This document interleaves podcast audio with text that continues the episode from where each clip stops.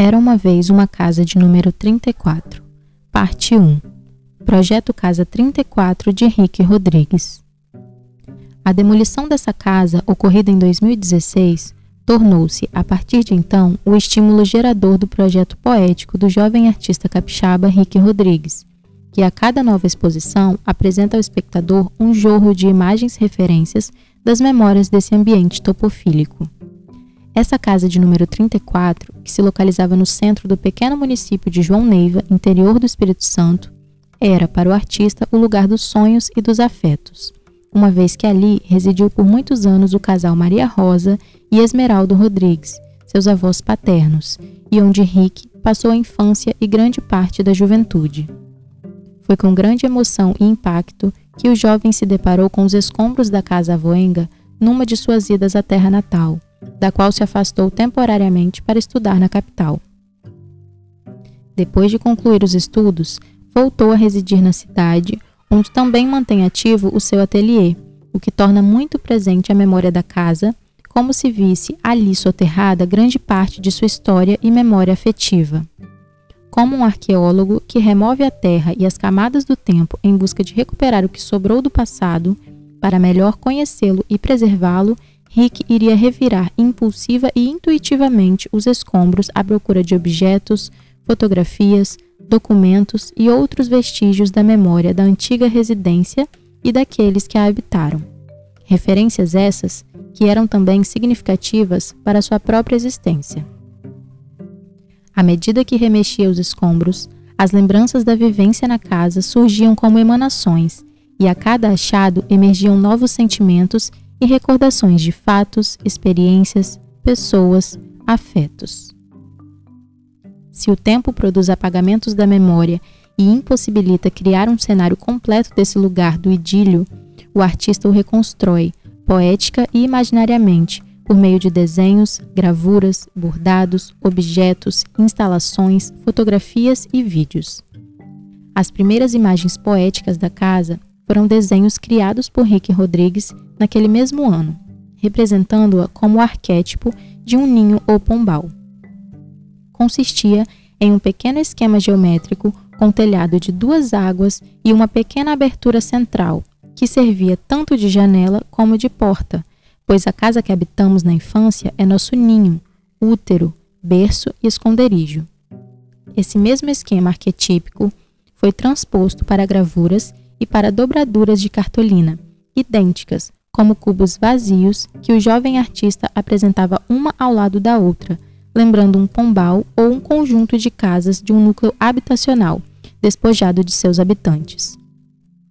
Surgiram, depois, miniaturas do mobiliário e de outros objetos que existiram na casa ancestral.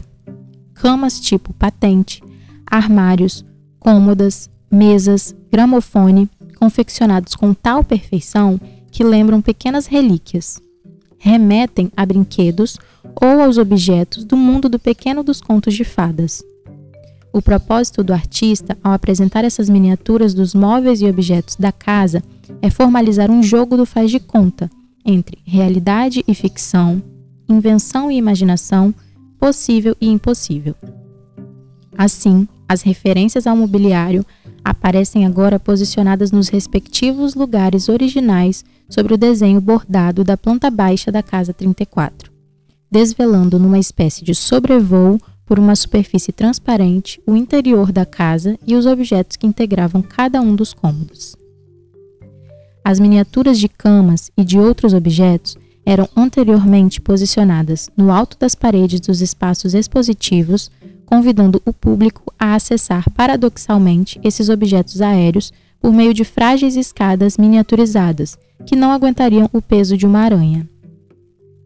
Os armários tinham as gavetas abertas e vazias, remetendo ao esvaziamento e ao apagamento da vida na casa, uma vez que encontrar gavetas vazias seria inimaginável em um lugar habitado.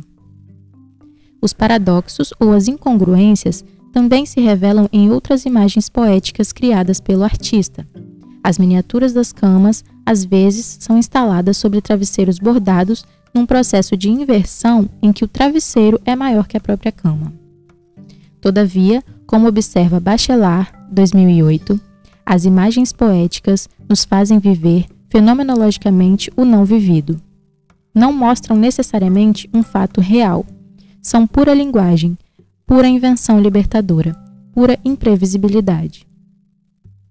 Nessa visão topográfica da casa 34, a referência à cozinha é feita por pequenas prateleiras nas quais estão penduradas miniaturas de panelas e outros utensílios, que, embora remetam à memória da infância do artista, não deixam de aludir a brinquedos, assegurando-nos que se trata mais de imaginação do que de realidade, mais de devaneio que de lembrança. São topofilias, sinalizam que se trata do lugar da intimidade e dos afetos. No espaço da sala, a referência que marcou mais profundamente a memória do artista foi o retrato dos avós, pendurados no alto de uma das paredes, como se dali pudessem proteger e abençoar o neto. Entre as imagens poéticas que integram a exposição Casa 34, as silhuetas dos avós resumem por si só o afeto e o sentimento mais profundo que o neto lhes devota. Os retratos foram bordados sobre tecido branco de lençol e mantidos enfeixados pelas molduras originais, que Rick conseguiu resgatar e restaurar.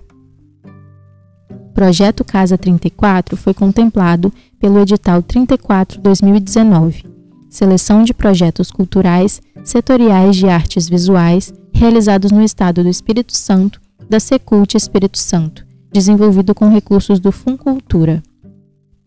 Texto de Almerinda Lopes.